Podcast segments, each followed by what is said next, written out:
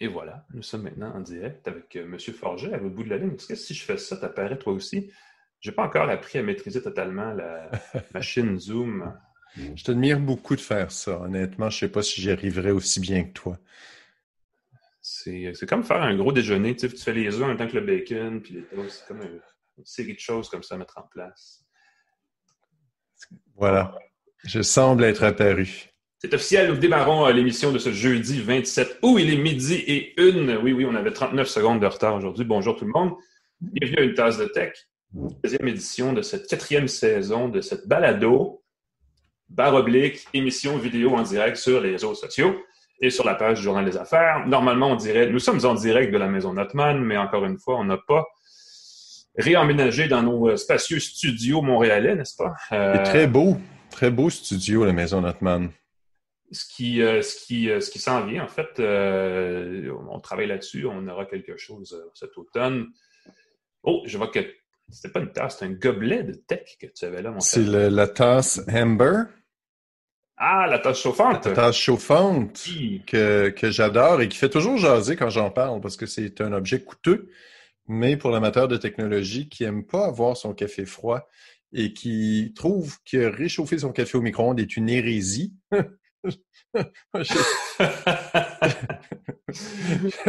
Clairement, il devrait y avoir des textes de loi contre ça. Euh, ben, le Tass Amber, mais c'est du café euh, Rider, le café qui goûte bon et qui réveille. Des badass, comme ils disent en français oh de, Québec, j'ai l'impression. Ce qui est correct. On va parler d'intelligence artificielle aujourd'hui. Pardon? Je te présente Alain McKenna. Bonjour. Pascal Forget. Euh, même chose. Oui, c'est ça, je disais, on va parler d'intelligence artificielle. On reçoit Olivier Blais, qui est le cofondateur d'une start-up montréalaise qui fait plutôt bien. Là, il nous apprenait tout à l'heure qu'ils sont en train d'emménager dans les plus grands bureaux, ce qui, dans le contexte actuel, est quelque chose. Euh, cofondateur donc de Move AI, une compagnie qui offre des solutions d'intelligence artificielle à différents, euh, différents secteurs. Puis ils ont notamment aidé la plateforme AlloProf à revoir leur, leur offre d'outils d'éducation en ligne en intégrant des euh, outils de recommandations personnalisées basées sur l'intelligence artificielle. On va en parler tout à l'heure. Après ça, on va parler de ce machin-là. Mm pipou. Qui est, euh, et peut-être d'autres aussi. J'ai des boîtes. Je peux vous en montrer une autre pour vous dire que j'ai des boîtes. Tadam! Ce sont des serrures connectées, n'est-ce pas? Euh, que vous ayez ou pas euh, un Airbnb à la maison, il y a, bien, beaucoup de gens qui s'intéressent à pouvoir euh, automatiser la serrure à la porte d'entrée. Tout ça, on, a quelques conseils, en tout cas, pour en avoir, pour en avoir essayé plusieurs au fil des dernières, euh, derniers mois. je pense qu'il y a quelques recommandations à faire, peut-être si vous voulez magasiner ou si vous voulez ne pas magasiner. Il y a des arguments qui vont dans les deux sens. On en parle donc plus tard dans la balado. Mais avant ça, Pascal Forget, notre fin renard, notre fin limier, a des bonnes actus techno pour cette semaine. C'est très drôle. On commence avec quelque chose qui m'a fait rire. C'est quand on se connecte à une console de jeux vidéo chez, des, chez soi, une fois qu'on a entré le code, c'est bien, on peut jouer, il n'y a pas de problème. Et la console sait que c'est nous. Mais si on va chez des amis, ce qui est de plus en plus possible avec le déconfinement, il faut entrer son mot de passe, il faut entrer son identifiant de joueur et c'est pas évident. Il y a Sony qui a déposé un brevet pour euh, une technique de reconnaissance biométrique des utilisateurs assez particulière c'est simplement avec la façon dont on tient son contrôleur de jeu PlayStation. On n'a pas besoin de mot de passe, d'empreinte, de reconnaissance faciale. Il semble qu'on peut identifier les joueurs avec un très bon niveau de précision simplement avec la pression qu'on exerce sur les boutons, les micro-mouvements qu'on fait, l'angle et la position du contrôleur. Ça fonctionnerait aussi pour les casques de réalité virtuelle. La façon dont on bouge la tête serait assez caractéristique pour nous identifier. Et donc, on pourrait commencer à jouer avec sa console de jeu et être identifié par le système automatiquement, donc être logué in quand le nombre de points de données nécessaires pour nous identifier de façon, de façon précise a été récolté par le système. Euh, je trouve que c'est vraiment génial comme façon. C'est un peu épeurant aussi parce que si c'est ces micro-mouvements-là, la façon dont, on tient la console, euh, le, contrôleur, c'est celui d'une Xbox, je sais, euh, est suffisante pour nous identifier. Imaginez toutes les façons euh, que les compagnies ont de nous identifier, la façon dont on tape, la façon dont on se connecte, la façon dont on navigue sur une page web. tout peut servir à nous identifier. Encore une fois, c'est qu'un projet, c'est un, brevet, une demande de brevet qui a été déposée. Rien n'indique que ça va être intégré dans la PlayStation 5 ou même que ça va voir commercialement le jour. J'ai l'impression qu'il y a beaucoup de gamers qui pourraient se sentir un peu inquiets, qui vont tenter de, de tricher. Mais je pense que même avec ces systèmes-là, même quand on essaie de tricher, on triche de façon caractéristique. Je pense qu'il n'y a pas de façon de s'en sortir. On va détecter la triche basée sur les mouvements du joueur. Ça pourrait être une façon de faire, c'est ça. à suivre. En tout cas, j'ai hâte de voir. C'est sûr que la, la place sur le contrôleur de la prochaine mais, PlayStation. Mais c'est vrai que ça pourrait servir à détecter si quelqu'un laisse quelqu'un d'autre jouer en son nom. C'est vrai. pour augmenter leur score et ainsi de suite, tu peux laisser ta manette à quelqu'un d'autre et, le laisser jouer. Et là, la, console pourrait savoir que c'est pas la même personne euh, qui s'est connectée. Je trouve ça très, très rigolo. Ça va être à suivre absolument. Euh, dans la série, c'est gadgets, c'est bidule, c'est petit bidule qu'on égare souvent. On peut euh, bientôt, on pourra bientôt, est-ce qu'on peut déjà, je pense qu'on peut déjà en fait retrouver euh, ou repérer son téléphone Samsung sans avoir nécessairement de connexion Wi-Fi au celui-là? Ben, ce que je comprends, c'est que c'est une option qui est déployée en ce moment. Normalement, on peut activer, je vous invite à le faire dans vos téléphones, d'activer la fonction pour retrouver votre téléphone et, le faire et le pratiquer, parce que quand on perd vraiment son téléphone, on est inquiet, ah, on ne sait plus, on, stresse. Donc, mm. faites-le tout de suite, vérifiez comment retrouver votre téléphone. Mais qu'est-ce qui se passe s'il n'y a pas de Wi-Fi ou de réseau sans fil pour se connecter au téléphone, trouver sa localisation et ainsi de suite? Euh, dans les téléphones Samsung, on déploie en ce moment une fonction qui permet de repérer son téléphone simplement par le Bluetooth. Donc, même dans une zone où il n'y a pas de connexion cellulaire ou de mauvaise, euh, mauvaise couverture réseau, simplement par le signal Bluetooth qui est émis par son téléphone, d'autres utilisateurs de téléphones Samsung vont pouvoir le repérer et vous dire, voilà, ton téléphone est dans ce coin-là. Euh, c'est une situation assez particulière, mais Parfois, les pirates sont un peu futés, ils vont enlever la carte SIM, ils vont peut-être désactiver le Wi-Fi, mais ils penseront peut-être pas à désactiver le Bluetooth, donc ça peut aider aussi en cas de vol. Et euh, ça fonctionne un peu sur le même principe, je sais pas, les, les traceurs Tile, les petits trucs qui sont Bluetooth, plus il y a d'utilisateurs Samsung qui cherchent le téléphone, plus ça va fonctionner. Moi, je trouve que c'est le genre de fonction qui devrait être intégrée à tous les téléphones pour augmenter le risque de retrouver son appareil perdu, volé, oublié euh, directement. Et ceux qui s'inquiètent toujours de leur vie privée, c'est une c'est un vrai souci. On peut désactiver cette fonction-là pour ne pas que son téléphone soit retrouvé. Sauf que moi, de désactiver une option qui permet de retrouver mon téléphone en cas de perte de vol euh, ou d'oubli, je trouve que c'est un peu euh, contre-intuitif. Et encore une fois, j'aime beaucoup l'option, mais le fait que ce soit que pour les utilisateurs de téléphone Samsung, je trouve ça un peu triste. Ça devrait être intégré à Android ou intégré à iOS ou mieux aux deux systèmes. Ce serait bien qu'on crée une, espèce de, je ne sais pas une stratégie, une politique, mais un standard d'interopérabilité pour ces choses-là, que peu importe la plateforme, qu'on puisse avoir accès au même genre d'outils et applications et ce genre de services-là. Mais c'est sûr que ça, c'est un avantage concurrentiel, donc tout le monde veut l'avoir pour soi en premier, donc il y a une certaine logique. Parlant d'avantage concurrentiel, celle-là, j'ai hâte de voir parce que Fitbit a présenté ses nouvelles montres connectées. Il y a la Fitbit Sense qui comprend un, euh, comment est-ce qu'il dit ça? Je pense un, détecteur ou une, une, fonction d'analyse euh, électrodermale.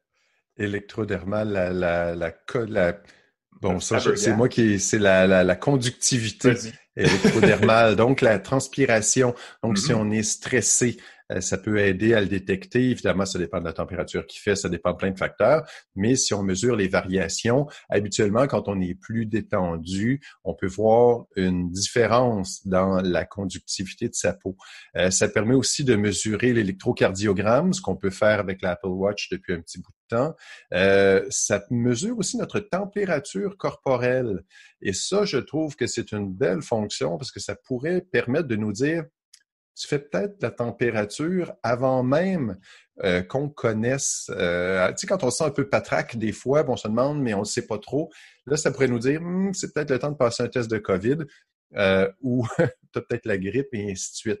Euh, fait qu'il y a beaucoup, le taux d'oxygène aussi, le SPO2, donc ça permet de mesurer si notre un autre truc qui pourrait aider à détecter la COVID parce que c'est associé euh, au taux d'oxygène. Et donc, je pense qu'on s'en va vers un futur. La, montre est axée santé et pas sport. Donc, pour quelqu'un qui s'entraîne, c'est peut-être moins intéressant euh, que quelqu'un qui va avoir des, mesurer ses performances sportives, faire des triathlons, et ainsi de suite. C'est peut-être moins pour cette personne-là.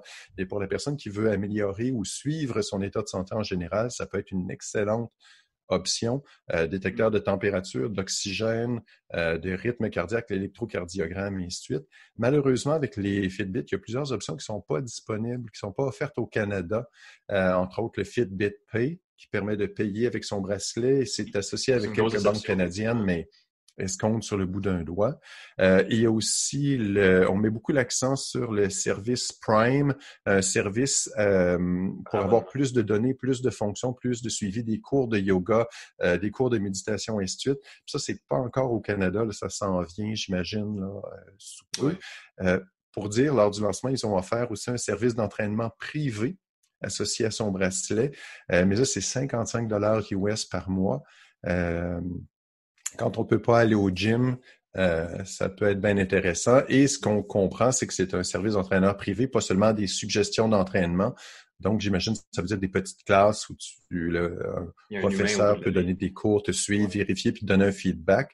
À 55 dollars par mois pour avoir un entraîneur privé euh, à son poignet euh, et dans son téléphone, dans, dans son application, ça peut être une option Babel Fun si ça s'en vient au Canada. Que ce soit bon, il existe des applications qui font la même chose à 10 et à 20 par mois, qui font des. C'est peut-être plus du, regroupement de certaines capsules pour bâtir un programme, mais c'est à la fin de la journée, l'effet est essentiellement le même. Oui. Euh, je ne sais pas si c'est pas la dernière génération de Fitbit avant que Google absorbe la technologie et nous produise une montre qui va être peut-être d'une autre, d'une autre nom, peut-être Pixel ou je ne sais trop, parce qu'ils ont, c'est officiel, ils ont racheté en novembre dernier, puis ça a été approuvé au courant au début de l'été, je pense. C'est ça, ils sont encore en train de travailler. Puis euh, c'est pas non plus le système euh, euh, Google OS dans la montre, c'est toujours le système Fitbit. Euh, donc on va voir, Ils ont les solutions qui sont complémentaires. Ils ont Google Pay, YouTube Music, ils ont tout ce qui manque pour faire de cette montre-là un, un, rival crédible, disons, à l'Apple Watch, qui est vraiment le leader dans ce créneau-là. Parce que si Google Pay est sur les montres Fitbit, là, ça devient drôlement intéressant de pouvoir faire comme la Apple Watch et payer avec son bracelet, ce qui est une chose très, très pratique euh, en temps de pandémie. Je pense que je l'ai dit dans un épisode précédent, mais ça fait trois mois que j'ai plus mon téléphone. Euh, j'ai plus mon portefeuille. Je paie avec mon téléphone constamment et puis... Euh, ben oui, ça, enlève un paquet de tracas, définitivement. Pas compliqué. Exact. Une autre technologie de l'art spatial s'en vient aussi du côté de Microsoft. On a droit à la transcription, je ne sais pas, tu me diras si ça marche en français, mais la transcription vocale, et je pense qu'il y a aussi la commande vocale tout simplement intégrée à Word.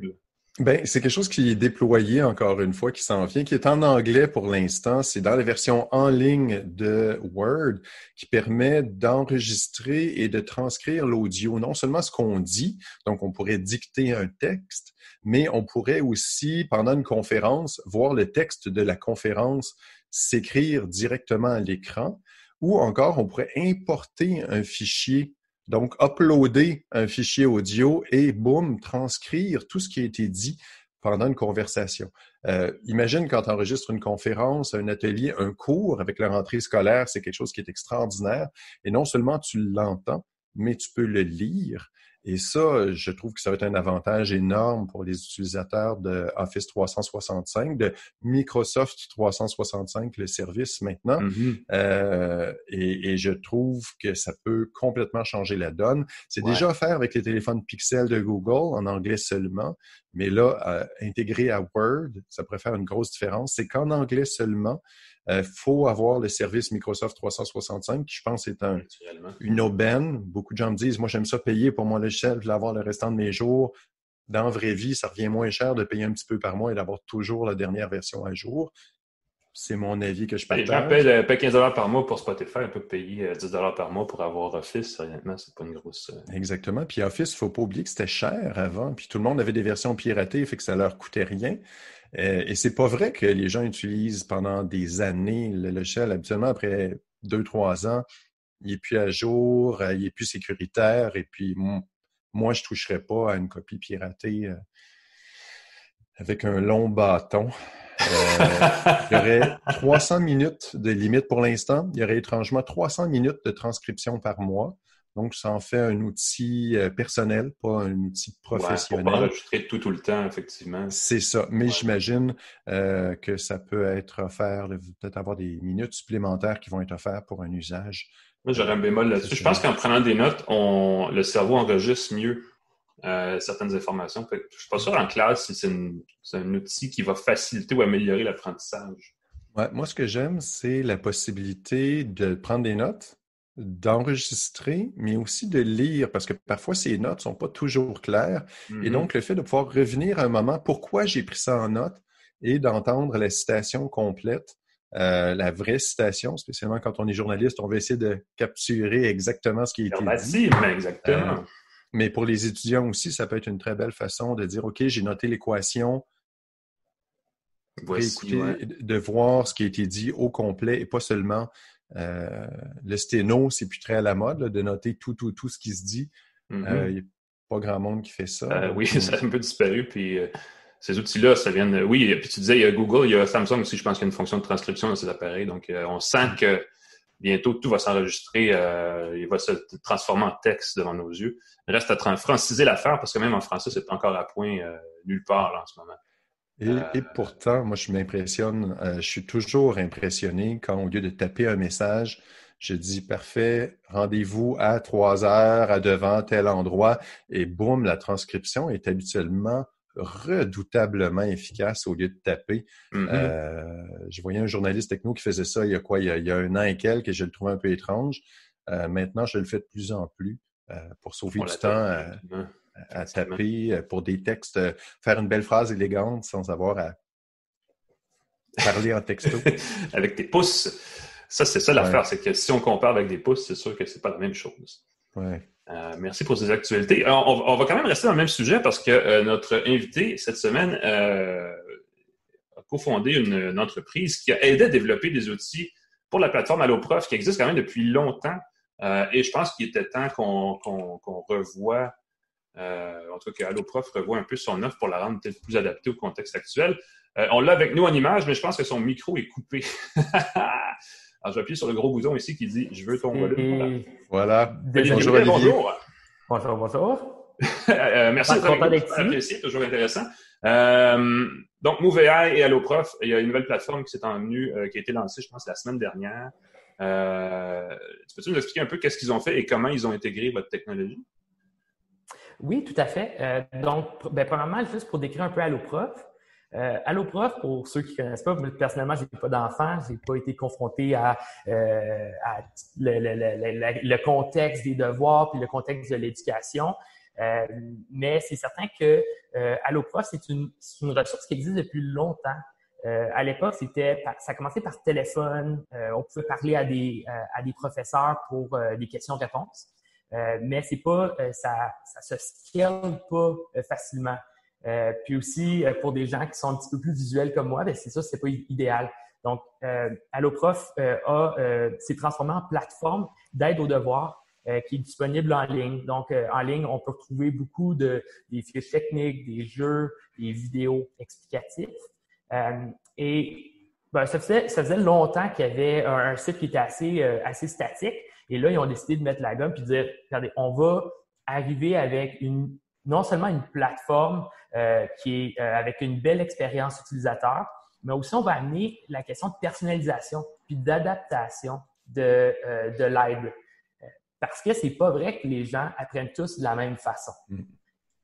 puis c'est là que nous, on a, on a amené l'apport technologique. Donc, ce qu'on fait en, en, tant que tel, c'est qu'on utilise euh, les, euh, on utilise euh, les tendances qu'on peut observer chez les, élèves, puis aussi beaucoup d'informations liées sur soit le comportement des élèves, mais aussi sur la démographie, par exemple, ou dans quelle année l'élève se situe, où la personne habite, sont, c'est qui les, personnes qui ressemblent le plus à chaque élève. Et avec ça, on est capable de proposer de façon, euh, de façon vraiment adaptée à leurs besoins, le contenu qui euh, risque d'être le plus pertinent pour cet élève-là pour réussir plus facilement à, euh, à réussir ses cours finalement.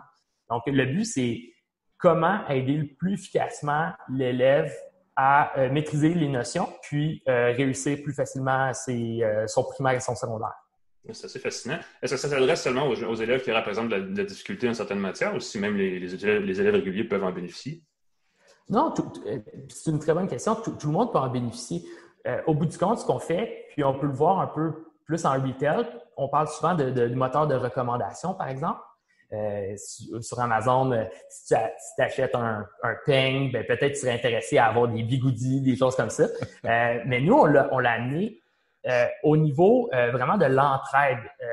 puis de la façon qu'on le fait, c'est dire si habituellement tu vas consommer davantage de jeux puis de vidéos. Donc ça, c'est ce qui c'est ce qui t'aide le plus dans ton apprentissage. Et nous, on va savoir que dépendamment de la progression des cours, parce que des cours, c'est pas linéaire. À un moment donné, on va parler de Pythagore, puis à un autre moment donné, on va parler euh, d'algèbre, par exemple.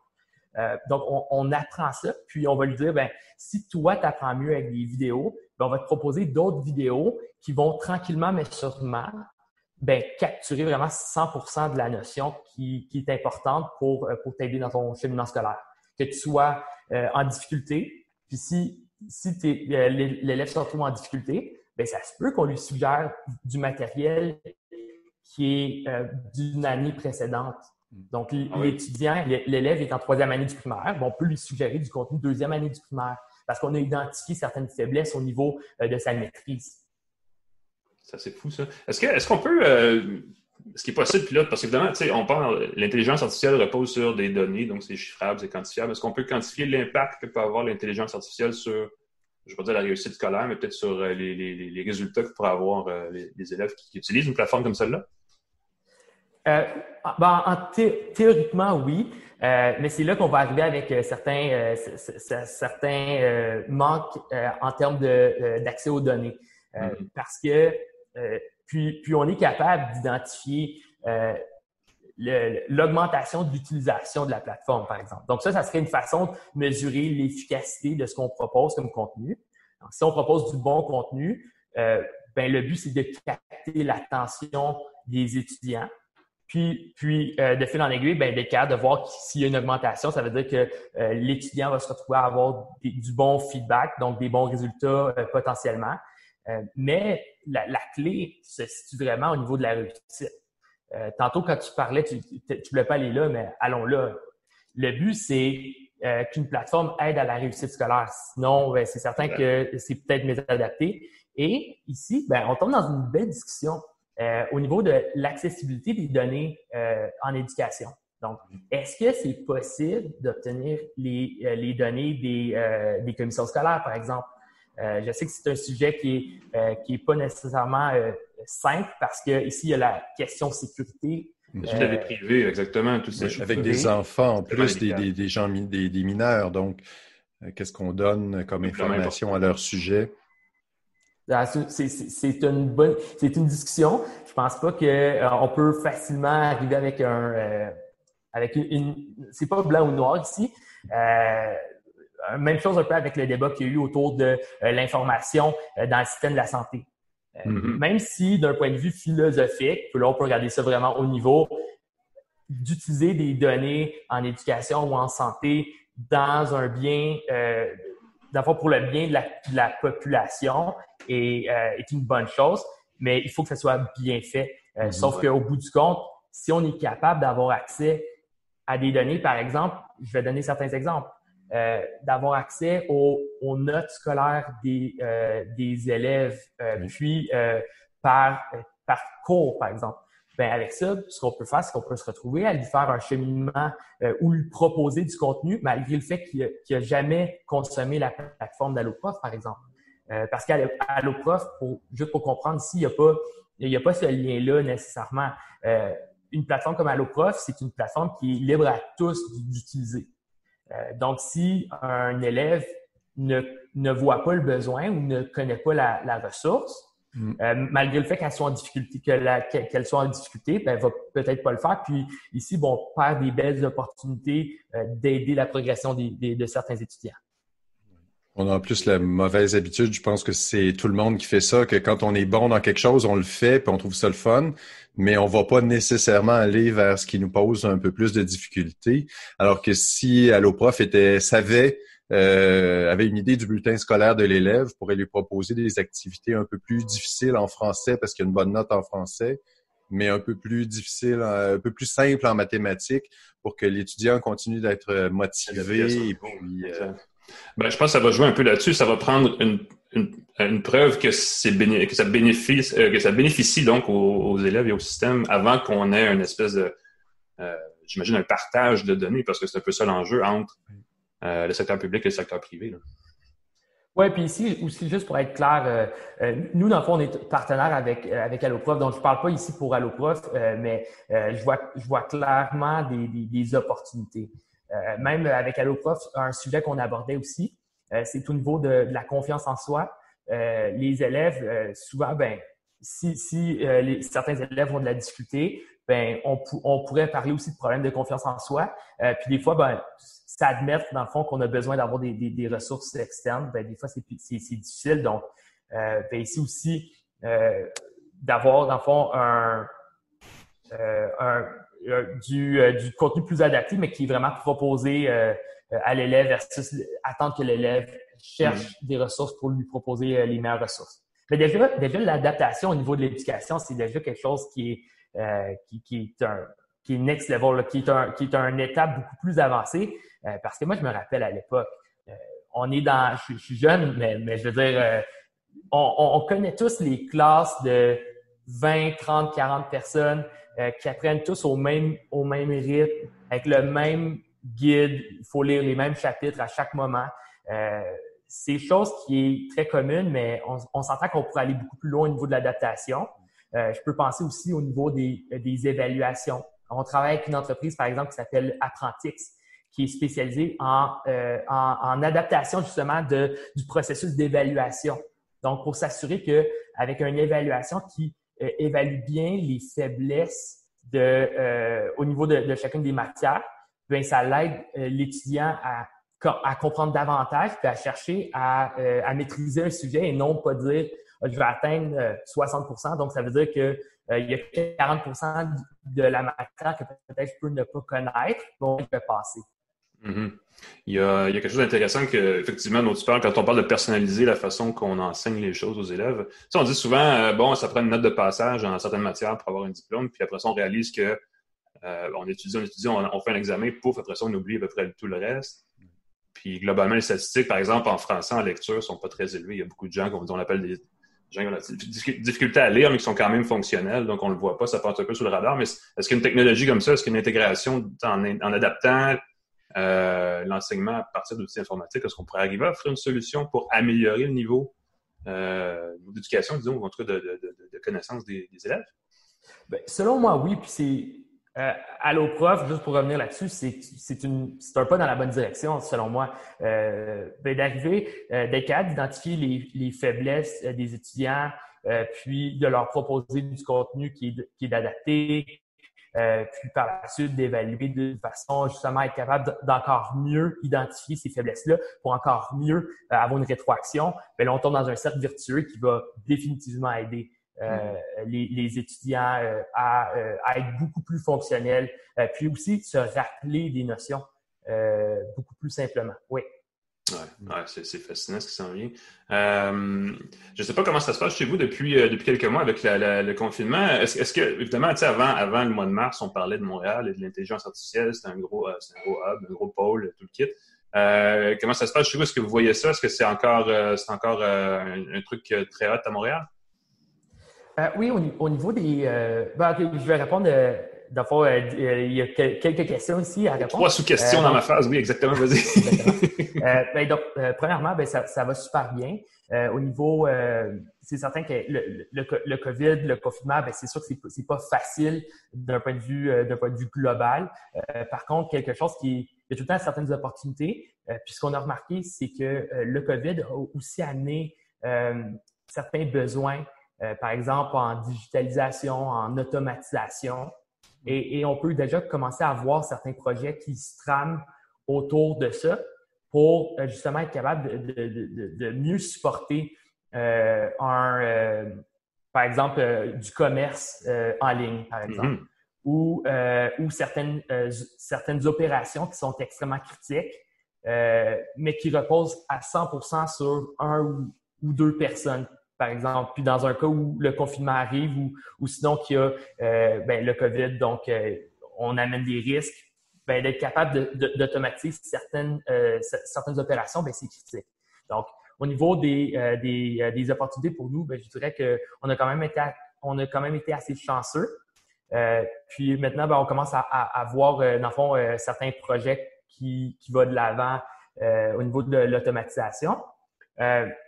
Je te dirais ça, ça, va encore très bien. Montréal, on est très connu pour l'intelligence artificielle, mais juste pour aussi pour donner un, un certain aperçu, ce qu'on ce qu'on entend le plus parler, c'est beaucoup au niveau de la recherche. Donc, on, est une capitale de la recherche en intelligence artificielle. Euh, mais on est au niveau de l'application, on a encore des croûtes à manger en tant que, en, tant que société. Mm-hmm. Euh, parce qu'il y a une différence en dire, ben, moi, je développe cette belle technologie-là, donc l'invention, puis d'utiliser ça pour innover par la suite dans des entreprises. Euh, puis nous, on œuvre là-dedans.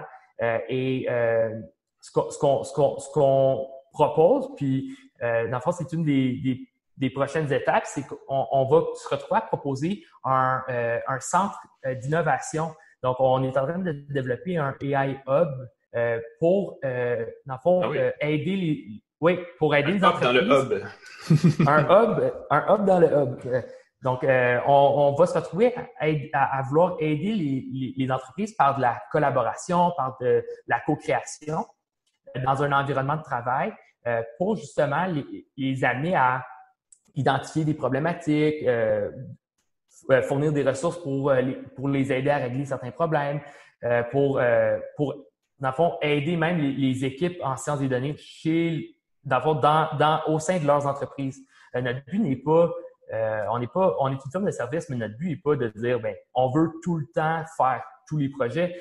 Euh, pour nous, ce qui est le plus important, c'est la démocratisation de l'intelligence artificielle en entreprise. Puis c'est de cette façon-là qu'on qu'on va aider le plus, c'est en essayant de faire un impact. Puis euh, l'impact, bon, on le voit en, étant capable d'armer les, les organisations d'une meilleure façon pour entreprendre des projets in-house. Ben, on, on, on voit cet impact-là d'un bon œil. Pascal, il nous mime sa question. oui. Euh, est-ce que je comprends que vous voulez créer une nouvelle association sur l'intelligence artificielle, un nouveau regroupement? Oui, bon, un regroupement, je dirais, au début, on va commencer par un regroupement physique. Euh, puis là, je, comprends ici, on est en, on est en, COVID, on est en, confinement euh, et en déconfinement graduel. Donc, euh, c'est certain que il faut, faut, penser de la façon qu'on est en train de le faire. Mais au début, ce qu'on veut faire, c'est qu'on on veut développer une, un lieu pour favoriser la réflexion. Mhm. Donc, la réflexion au niveau des, des, acteurs en intelligence artificielle, au niveau des entreprises qui ont potentiellement des besoins, puis des organisations qui ont déjà des, des équipes, mais qui veulent bien s'entourer. Donc, euh, le but est vraiment de, favoriser la culture euh, de l'intelligence artificielle. Mais là, je, vais poser la question suivante. C'est qu'il me semble qu'il y a déjà huit associations à Montréal sur l'intelligence artificielle. Euh, chaque université, regroupement, machin, le MILA. Il me semble qu'il n'y en a, il y en a pas déjà assez d'associations sur l'intelligence artificielle à Montréal? Oui, il y en a beaucoup, puis c'est pour ça qu'on ne le voit pas comme une association. On, voit plus ça pour un, lieu de, réflexion, un lieu de, de, collaboration. Euh, au niveau des lieux de collaboration, il y en existe aussi, le concept, euh, mais euh, ça va souvent être autour des instituts de recherche. Donc, par exemple, le MILA, qui est un mm-hmm. institut de recherche, IVADO. mais nous, on, est un, on veut développer cette communauté de pratique-là, mais autour de, l'application en entreprise. par exemple, euh, que Bombardier vient nous parler à quel point ils sont capables euh, d'utiliser cette technologie-là, puis quel cas d'utilisation puis qu'on ait, par exemple, des gens chez Pratt Whitney qui fassent aussi partie de cette communauté de pratique. Pour nous, c'est de l'or en bas parce que ça l'aide à, euh, à l'utilisation concrète de cette technologie-là. Et c'est vraiment ce qui va être recherché dans le cadre de notre initiative. Je vais tenter de chercher Association Intelligence Artificielle Montréal. Euh, juste pour voir. Il en avoir beaucoup. Ben, il n'y a, jamais assez de maillage et c'est toujours une lacune euh, du secteur. Euh, je veux dire, de la start-up au sens très large à Montréal versus le reste, le reste du secteur économique, là, entre les grandes entreprises, tout ça. Donc, il y a certainement une certaine volonté ou un certain besoin pour créer un, un endroit moins formel qu'une association euh, verticale, effectivement, où tu peux avoir des gens qui viennent de tous les, tous les horizons pour Nous, c'est pas nécessairement une... Nous, c'est plus un, groupe de, discussion, un groupe de réflexion, c'est travailler ensemble. Puis euh, le, but ici, c'est pas de nécessairement, euh, ça ne ça, devient pas un, modèle d'affaires en soi. le but, nous autres, on demeure une, compagnie de, de, de, services, de consultation. Euh, mais euh, si jamais on peut aider, parce que souvent ce qu'on entend euh, beaucoup, c'est des organisations qui, qui souvent, par exemple, dans une entreprise, bon, on se retrouve à avoir un scientifique de données seul qui travaille sur des projets. Donc, si on peut juste l'accompagner ou avoir plusieurs personnes ensemble, puis avoir des gens pour, pour banter des idées, pour, pour brainstormer, pour nous, c'est déjà une victoire. puis ça, on, l'a vu souvent, nous, personnellement, de la façon qu'on travaille, on travaille avec des équipes hybrides. Donc, souvent, quand on a un mandat, bon, on fait notre mandat, mais avec deux, trois scientifiques de données chez, chez le client. Donc, de dire, ben, tant qu'à ça, on peut se, regrouper dans un même lieu euh, et, euh, et, travailler mieux ensemble. Ben, c'est un petit peu notre, notre, notre initiative se, ressemble plus à ça qu'une association euh, très, très, très euh, précise comme un peu les associations qu'on peut voir. Oui. Vous êtes quand même vous êtes un expert en intelligence artificielle, définitivement, et je pense que c'est assez éclaté ce que vous faites. Donc, vous êtes au courant de ce qui s'en vient, de ce qui se passe. Euh, on parle beaucoup de fake news, puis ce qu'on disait un peu avant la balado, c'est que de ce côté-là aussi, il y, a, du bon et il y a du moins bon. C'est-à-dire qu'on peut utiliser l'intelligence artificielle, et puis c'est drôle parce que c'est quasiment l'actu de, de, Word de tantôt, pour euh, créer du texte. Euh, je pense que ça peut même être inquiétant. Où est-ce que c'est rendu cette technologie-là par rapport à ça? Ah, ben, ben c'est un bon timing pour en parler justement parce que euh, en, juin, euh, il y a eu, des, euh, il y a eu, une, avancée assez importante au niveau de, OpenAI, qui est une, organisation qui a mis en place un modèle qui s'appelle GPT-3, GPT-3. donc, vous pouvez trouver ça en ligne. il y a beaucoup d'informations à ce propos. Ce que c'est, c'est que c'est un modèle qui va générer du texte de façon automatisée. Donc, on peut, euh, lui fournir un peu de texte, puis il peut le complémenter. Euh, la différence, c'est que c'est du texte qui est extrêmement fidèle euh, et extrêmement crédible. Bien écrit, lisible, tout le toi. Bon, en tant que journaliste, je ne suis pas à l'aise avec ça. Je pense que c'est mal et on devrait... non, sérieux, sérieusement. Ben, ça peut être utile parce qu'on peut automatiser certaines tâches qui sont... Oui, tout à fait. Je mm-hmm. blague, mais c'est quand même terrifiant que 80% du texte puisse s'écrire automatiquement et le journaliste va simplement avoir à réviser et à commenter avec un grain de sel humain. Et encore une fois, va-t-il être aussi bon que la machine? Euh, le grain de sel de la machine va devenir de plus en plus relevé. Est-ce que c'est le genre de technologie, Olivier, parle-nous-en. Est-ce que tu penses que c'est. Parce que là, il y a, l'outil, il y a l'utilité euh, positive, mais il y a aussi le risque parce que c'est très accessible que des gens s'en servent pour créer des fake news. Est-ce que. comment on, aborde ça? la, fake news. On se dit c'est bon et c'est moins bon, puis on verra l'usage? Ici, ici, il y a différentes façons de voir les choses. Donc, quand je parlais tantôt qu'à Montréal, on, est très axé vers la recherche, on s'entend que des outils comme ça, euh, c'est des avancées au niveau de la recherche qui sont incroyables. Donc, mm-hmm. on s'approche euh, puis on appelle le, Turing test. Je ne sais pas si vous connaissez. C'est un, le test de Turing, ben oui. Le test de Turing. Euh, donc, on, s'approche de là. Euh, donc, le test de Turing, juste rapidement pour expliquer, c'est, le fond, c'est une série de, de, questions qu'on peut poser, dans le fond, à, un modèle ou à un humain. Dans le fond, le but, c'est de démontrer qu'un algorithme statistique non supervisé, dans le fond, est capable de répondre euh, comme si c'était un humain. Donc, de vraiment euh, mélanger les gens. Donc, la personne n'est pas capable de différencier le modèle d'un humain. Euh, on s'approche dangereusement de là. Donc, ça peut poser des, ça peut poser des sérieux problèmes parce que ici, par exemple, on revient à l'exemple que Pascal a parlé. ici, déjà, le fait que tu parles de journalistes qui vont revoir ce texte-là, mais déjà, tu vas, euh, t'ajoutes euh, au processus, dans le fond, de, génération de texte parce que ce, générateur de texte peut générer de façon automatique des, euh, des, textes qui pourraient être, euh, qui pourraient être déjà euh, émis, puis qui n'ont aucune notion sur les vrais faits. Mm-hmm. Donc ici, ah c'est de bâtir quelque chose sans avoir une connaissance des faits. et ça, ça peut être extrêmement dangereux. Là, après, c'est de se dire, bon, comment qu'on prévient ça? Et ben, on se retrouve à être un peu pris parce que les, ça va tellement vite au niveau de l'intelligence artificielle que souvent, ben, on, va, on, va espérer qu'un Facebook et qu'un Google de ce monde qui ont des équipes euh, extrêmement performantes vont trouver des solutions pour ben, mais pour euh, filtrer et identifier ces faux articles. Là, après ça, là, ça vient à plein de questions. Euh, est-ce qu'on fait confiance que ces organisations-là ont nos intérêts en tête? Euh, est-ce qu'on est confiant que euh, de, décentraliser cette décision-là euh, est une bonne chose? Je peux pas répondre. C'est des questions, qui. On peut prendre, on peut prendre quelques bières puis discuter de ça à un moment donné, mais ça devient, ça devient des, des problèmes. du travail, du boulot. C'est sûr qu'on pourrait, on pourrait demander à une, intelligence artificielle de d'écrire, de faire notre travail, pour prendre une bière après, mais on n'est pas encore tout à fait rendu là. Mais ça, ça, va être intéressant, ça va être à suivre parce qu'effectivement, euh, je veux dire, euh, les outils automatisés permettent de créer un paquet d'affaires, permettent de faire des. Même les, vidéos truquées, c'est un truc qui s'en vient aussi assez fort. Il va falloir trouver les outils qui vont détecter ça, qui vont prévenir que ça se propage et que ça crée encore plus de fake news. Il n'y a aucun doute là-dessus.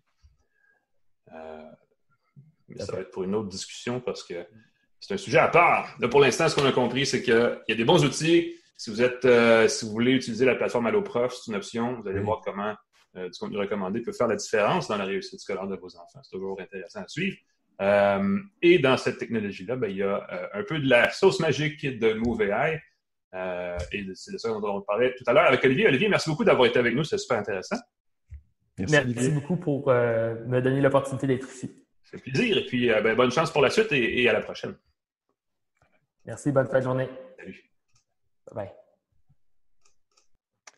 Je trouve ça tellement le fun qu'on mette l'intelligence artificielle euh, pour aider les. qu'on mette de, l'avant pour aider les étudiants. Juste ça, il me semble qu'un jeune élève, tu dis Oui, mais l'intelligence artificielle est là pour t'aider. Ils ont un petit personnage qui est la mascotte euh, euh, de Allo Prof, un nouveau personnage qui est là pour aider les élèves. le nom va me revenir. Euh, mais euh, c'est très joli, très sympathique. Et si on peut humaniser ce personnage-là. C'est. Euh, je veux dire, c'est la même chose à chaque fois qu'il y a une nouvelle technologie qui apparaît dans le système scolaire, c'est qu'on voit le bénéfice et le risque.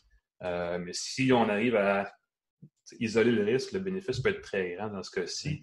Offrir du contenu adapté, c'est sûr que ça va améliorer l'apprentissage parce que, effectivement, 30 personnes dans une classe n'apprennent pas à la même vitesse. Hein. Donc, pouvoir temporiser à des endroits, accélérer à d'autres, ça peut être une façon d'améliorer la réussite d'un peu tout le monde. Si je peux me permettre, si on peut le faire pour les informations bancaires, donner par exemple à des les, fintech qui permet de faire une hypothèque euh, directement en se liant à ton compte, je pense qu'on peut arriver à quelque chose comme ça qui va permettre de donner de l'information qui va aider le système à dire tes faiblesses au niveau éducatif sans mm-hmm. nécessairement euh, empiéter sur ta vie privée, simplement dire, OK, euh, euh, allô, prof. Euh, c'était Pierre Fitzgibbon cette semaine qui a dit quelque chose du genre les données que la Régie de l'assurance maladie possède sur les, gens au Québec, c'est une mine d'or. Ça fait réagir tout le monde en disant Ah bon, ça y est, on va vendre nos données, ta, mais c'est dit de façon maladroite et la réaction est épidermique, mais je pense qu'il faut aller au-delà de cette première étape-là et réfléchir. déjà, là, tout ce qui est sur notre téléphone, Google, Facebook, Amazon, Apple, savent pas mal tout ce qu'il y a à savoir. La façon dont on tient notre téléphone, la façon dont on tient notre manette de jeu peut servir à nous identifier.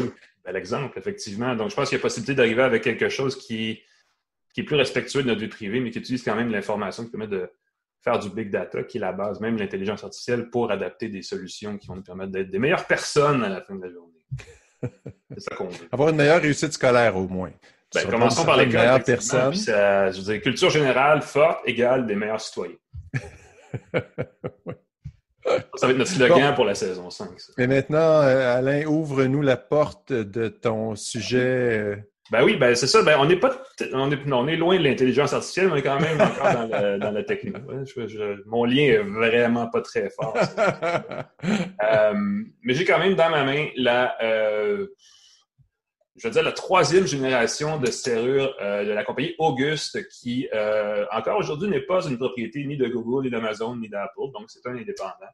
Euh, ce qui en soi est un, est un gage, au moins que c'est pas. D'indépendance. Euh, pas dans les poches de Jeff Bezos, là, c'est ça que je veux dire. Euh, c'est une des. C'est probablement, à mon avis, je pense que c'est la serrure la, la, connectée la plus appréciée des gens qui sont sur Airbnb parce qu'il y a une. je sais, je sais pas pourquoi, peut-être une question de timing, mais quand euh, ce produit-là, la première génération, est sorti il y a quelques années. Ça commençait un peu, là, cette espèce de location euh, à court terme de, de logement. Et c'était une façon de contrôler à distance et de fournir à distance une clé à quelqu'un qui arrivait parce que euh, ce que ça fait, ce, bidule-là, c'est qu'on on le met à l'arrière, ça utilise le pen et le, la serrure de la, de la, porte déjà installée parce qu'on peut quand même ouvrir la porte avec une clé, mais ça fait juste bouger gauche-droite comme ça. Là.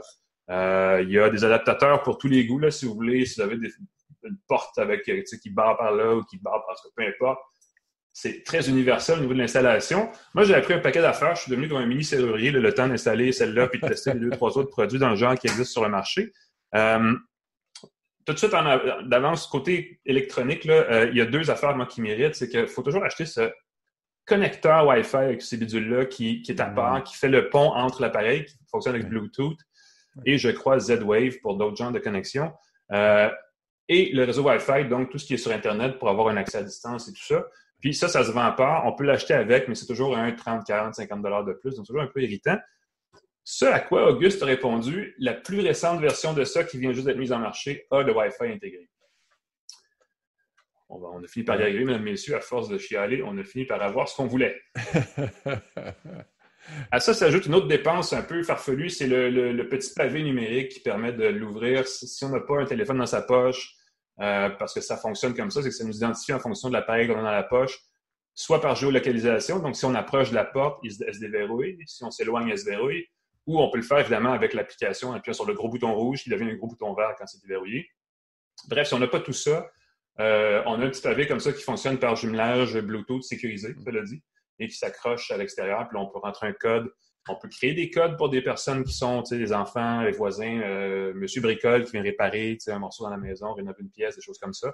Euh, mais ça aussi, ça coûte plus cher, c'est comme un 60 de plus. Et ce bidule est extrêmement fragile et évidemment sujet euh, étanche. Il peut pleuvoir dessus, mais l'hiver, quand il fait froid, les batteries sont immédiatement affectées. Donc, c'est un peu, un peu agaçant à ce niveau-là. mais, mais par expérience, ça finit par fonctionner quand même. C'est juste qu'il faut charger ses batteries assez souvent, merci. C'était la base. Maintenant, la suite. Cette bidule-là, ce qui est le fun, c'est qu'on euh, peut euh, créer des horaires, on peut créer justement des accès, partager tout le kit. Et euh, il y a différents, il existe des modèles et des modèles et des modèles de serrures connectées. J'en ai, justement, j'en avais deux tantôt. tout le monde connaît la compagnie Wiser qui fait des, des, serrures depuis, des cadenas depuis à peu près toujours. ils ont des solutions eux aussi. j'ai essayé celle-là pendant les fêtes et je me suis embarré dehors et je ne sais pas comment j'ai fait. Euh, en fait, je peux vous le dire, je le sais, je m'en rappelle un peu, c'est que la serrure était convaincue qu'elle était déverrouillée alors qu'elle était restée verrouillée. Et elle ne voulait pas changer d'idée. Euh, donc, il a fallu que je sorte un tournevis et que je, la plie un peu pour aller enlever le, pen et que à partir de là, j'ai pu ouvrir la porte. Mon ben, Dieu. il faisait moins 15, on était tous dehors, on est allé patiner au parc. Donc, c'était assez. Euh, c'est là où j'ai fait comme wow. Celle-là, là, moi, je ne la recommande pas du tout. Mais c'est la seule des serrures que j'ai utilisées qui a eu un problème comme ça. Les autres fonctionnent généralement très bien.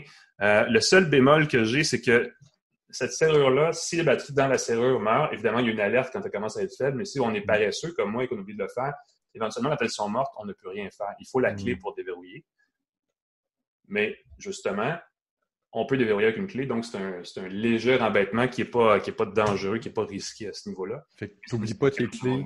Tu laisses pas tes clés à la maison, mais tu n'as pas besoin de les sortir de ton sac la plupart du temps. C'est ouais, c'est la fameuse clé sur le paillasson ne disparaît pas nécessairement à cause de ça. ou chez le voisin ou un endroit plus, plus, plus sûr que ça. Là, mais euh, ça serait peut-être la, seule affaire parce que euh, c'est pas plus sécuritaire qu'une serrure traditionnelle parce que c'est une serrure traditionnelle à mm. laquelle on ajoute une, euh, une, connectivité dans le fond ou une certaine automatisation. Donc, c'est un peu. c'est ce qui rend ce gadget-là intéressant seulement dans un certain contexte. C'est-à-dire, si vous voulez vous débarrasser de la clé ou de du fait ou le geste, là, hmm. la serrure Auguste le permet parce qu'elle peut utiliser la localisation de votre téléphone à à peu près plus ou moins 3 mètres pour savoir que vous approchez de la porte. ça lui prend peut-être 15-20 secondes et elle se déverrouille toute seule. Ça, c'est cool, mais c'est pas essentiel. C'est une question de confort, dans le fond. Euh, mais c'est le gros différenciateur de cette serrure-là par rapport à plein d'autres serrures qui ont à peu près les mêmes fonctions et qui viennent souvent avec un pavé numérique intégré donc sur la porte, euh, qui permet de ne pas avoir à acheter le bidule accessoire en plus qui coûte un autre 60 qui, qui, qui, est fragile et qui est sensible à un paquet d'affaires. Donc, c'est un peu la, situation par rapport à ça. J'ai présenté ce segment-là dans la, description en disant quelques judicieux conseils. Donc, ce sont les conseils. Assurez-vous que vous avez euh, l'appareil qui vous convient. Est-ce que vous voulez une serrure avec une clé quand même? Parce qu'il est possible, de la, remplacer souvent complètement. Euh, Auguste ne le, fait pas. Auguste utilise la serrure qui est là. Euh, il y a une serrure, j'en ai parlé dans la première saison d'une tasse de tech de, la compagnie Yale qui est jumelée avec Nest. Ça s'appelle la, la, serrure Yale Nest qui a un pen qui est sécurisé. Il est comme en deux matériaux différents, qui fait qu'il est impossible de le scier. C'est genre la serrure la plus, je veux dire, la plus rigide, la plus dure, la plus difficile à, à déjouer probablement sur le marché. Euh, Celle-là utilise l'équipement qui est déjà dans la porte, donc c'est minimal en termes d'installation. Ça fonctionne dans la plupart des contextes. Euh, et évidemment, dans ce cas-ci, pour les gens, je l'ai dit d'entrée de jeu, qui ont un Airbnb ou un truc dans le genre, c'est les gens qui gèrent plusieurs, euh, plusieurs adresses vont apprécier ce truc-là. Euh, il y a des alertes. Ça s'intègre très bien avec les assistants vocaux. Euh, que je recommanderais de OK, Google, ouvre la porte. Là, je ne le dirai pas fort parce que tout va s'ouvrir chez moi. Je veux dire, ça, c'est délicat. Cela dit, ils ont fait une mise à jour parce que quand on demande à, l'assistante vocale d'ouvrir la porte, ils demandent un, code, un, code NIP, un numéro euh, qu'on enregistre d'avance. oui, puis il faut que tu le cries dehors. Ouais, c'est. non, je l'ai essayé. Je l'ai essayé une fois. Je me suis souvenu, ah oui, on peut essayer. Je vais essayer. Alors, j'ai dit assistant vocal. Euh, je ne nommerai pas pour pas que tout s'active chez moi, mais assistant vocal ouvre la porte. Puis quel est le code? Là, tu cries le code de. Voilà. les voisins savent c'est quoi ton code et ça ouais, d'annuler la fonction. Donc, deuxième affaire, est-ce que vous voulez l'intégrer au reste de votre maison connectée? Est-ce que vous avez des ampoules, des choses comme ça? On peut créer évidemment des cinq paquets d'affaires de façon plus rationnelle que juste avoir une commande vocale. Est-ce que ça vous prend un pavé numérique? Parce que celle-là n'a pas besoin d'en avoir un. Euh, et accessoirement à ça, quel genre de téléphone vous avez, quel genre d'appareil mobile vous utilisez, parce que, euh, par exemple, elle, elle vient avec son application autonome sur les montres connectées. Hmm. Qui est quand même, je veux dire, quand on est très euh, au, bout de la, liste des, early adopters, peut-être qu'on veut avoir sur son Apple Watch ou sur sa montre Wear OS l'application sans avoir le téléphone dans sa poche et pouvoir quand même opérer la serrure, ce qui est possible. Euh, et ensuite de ça, l'intégration. Elle, a le protocole Z-Wave qui permet, je pense, de parler avec Alexa plus rapidement, les, les, anciens Echo, entre autres. Euh, il y a d'autres serreurs qui ont du Zigbee, qui ont des affaires comme ça pour euh, justement être plus jumelés, plus facilement jumelables à des écosystèmes d'appareils connectés spécifiques. je dirais, et j'ajouterais en plus à ça, si vous avez, si jamais vous regardez du côté de, de ILO, la nouvelle division d'appareils connectés d'Hydro-Québec, Peut-être qu'ils recommandent eux aussi des accessoires dans ce créneau-là ou pas. Euh, je sais qu'ils recommandent des appareils, des, trucs pour, euh, entre autres, le chauffe-eau, euh, les ampoules, ces choses-là. Donc, peut-être que ça va aussi jusque vers les serrures et les caméras. Auguste ont aussi une sonnette connectée qui permet de faciliter l'interaction entre les deux et fonctionne aussi que ça a peut-être changé parce que je n'ai pas réussi à trouver dans la nouvelle application Nest, mais devrait fonctionner avec une, sonnette avec caméra vidéo là, euh, de Nest qui permet d'activer, déverrouiller plus rapidement à même l'application quand la sonnette, quelqu'un appelle, on voit l'image, on reconnaît la personne, on veut déverrouiller. Euh, à une certaine époque, on peut le faire dans la même application, donc peut-être qu'on peut le faire là aussi. Mais ce n'est pas, pas évident, je n'ai pas trouvé encore. Euh, mais tout ça vient dans un ensemble à considérer aussi. Si vous achetez une serrure, peut-être une sonnette avec une caméra, vous voudrez vaudrait la peine avant la serrure, donc à voir. Euh, donc, autre conseil. évidemment, à la fin de la journée, combien êtes-vous prêt à payer pour tout ça? Parce qu'il y a des serrures dans toutes les gammes de prix. Euh, Auguste, on a quatre générations de serrures et ça commence à 249 je crois. Celle-là, elle est 300 et ça va à 400. Je crois que j'en ai mis à 429. Donc, il est possible d'avoir. Euh, je ne sais pas ce qu'elle a de plus, c'est la 429, à part qu'elle est peut-être elle est noire, elle est une petite affaire plus compacte. bref, à voir. Et ce sont là les conseils que je ferais. Je ne sais pas, Pascal, si tu as déjà eu l'occasion d'en essayer plusieurs. Moi, j'en ai essayé quelques-unes et j'irai vraiment vers euh, une serrure connectée. Je vous suggère de considérer l'option d'avoir une vraie clé euh, parce que, comme tu dis, le problème que tu as eu de physiquement pour pouvoir mm-hmm. tourner le pen dans le, truc, c'est embêtant. Donc, d'avoir la clé, tu peux toujours te dépanner. Euh, le pavé numérique fait une belle différence. Ça évite d'avoir à dire à quelqu'un, OK, installe l'application dans ton téléphone. la personne, ouais, mais là, j'ai pas l'application. Donc, d'avoir un code numérique, ça évite ça. Je vais ajouter un truc sur les codes, c'est que, tu sais, souvent, les enfants vont l'école, qui les gens qui, qui, ont des enfants puis qui ont une école pas loin, vont à l'école à pied, reviennent pour le lunch, euh, et peut-être que la porte est verrouillée. C'est plus le fun d'avoir un code d'avoir une clé qui pend au cou. C'est ça. Ça se perd beaucoup plus euh, difficilement, en fait, qu'une clé. C'est ça. Oui, ils peuvent juste se souvenir du code ou on peut déverrouiller la porte à distance si on est connecté en Wi-Fi. Mm-hmm. Donc, c'est bien, bien chouette. Encore une fois, il faut que l'enfant ait le téléphone ou l'appareil, mais s'il y a un pavé, ah, ça va bien. Fait, enlève le, souci d'avoir un appareil sur soi, effectivement. Et pour l'installation, je l'ai fait moi-même. J'ai eu à le faire et à le refaire à plusieurs reprises pour une chronique. Euh, les c'est assez simple, hein? comme tu le dis, il y a des adaptateurs pour à peu près tous les modèles. Faites juste vérifier euh, si c'est une vieille porte euh, habituellement, c'est un format standard. Sinon, on vous donne les gabarits pour percer la porte. Donc, c'est une nouvelle porte. Vous pouvez avoir un nouveau truc. Euh, on indique que ça prend à peu près, je pense c'est moins de 20 minutes. Dans mon cas, ça a pris presque deux heures et demie la première fois. Je suis vraiment pas doué de mes doigts. On fait pas ça souvent. Euh, mais c'est simple. Sérieusement, si j'ai réussi, mm-hmm. c'est que c'est relativement simple. Il faut juste regardez comment c'est fait, glissez dedans, puis euh, assurez-vous de le tester à quelques reprises pour éviter peut-être que ça coince en dedans, parce que des fois, il faut que ce soit bien, euh, bien aligné pour que le moteur, euh, le moteur puisse déverrouiller la porte sans que ça bloque. Parce que des fois, euh, c'est effectivement, c'est peut-être un conseil d'installation, mais euh, des fois, le pen va arriver pas tout à fait juste avec euh, l'ouverture, donc ça peut faire travailler le moteur un peu trop. Ça. Le moteur fait que les batteries plus rapidement. Ouais, effectivement. Puis là, quand tu veux le refaire par la suite, ça va fonctionner une fois ou deux, mais si vous, moi, je l'ai fait là, une dizaine de fois euh, pour m'assurer que ça ah fonctionne de façon constante. Avoir un euh, petit, travail d'à côté, là, tu pourrais faire un petit euh, tu sais, serrurier installateur, poseur de serrure connectée. Serrure connectée. Et puis, ben, l'autre option, c'est évidemment penser à des marques connues, fiables. il y a un système que j'ai essayé il y a quelques années. J'ai tenté de faire une mise à jour et puis la compagnie n'existe plus. oui, effectivement, c'est un risque.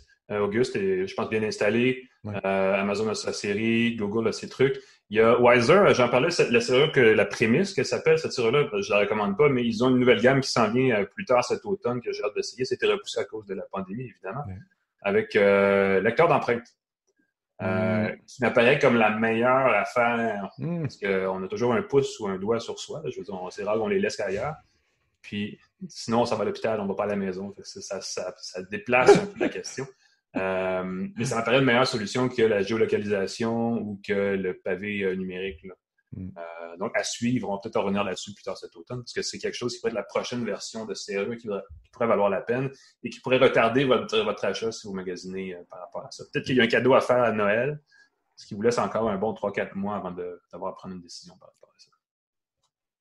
Il y a toujours le meilleur modèle. Est-ce d'autres choses à rajouter? Qu'est-ce qu'on n'a pas dit? Il y a toujours un meilleur modèle qui va être lancé l'an prochain.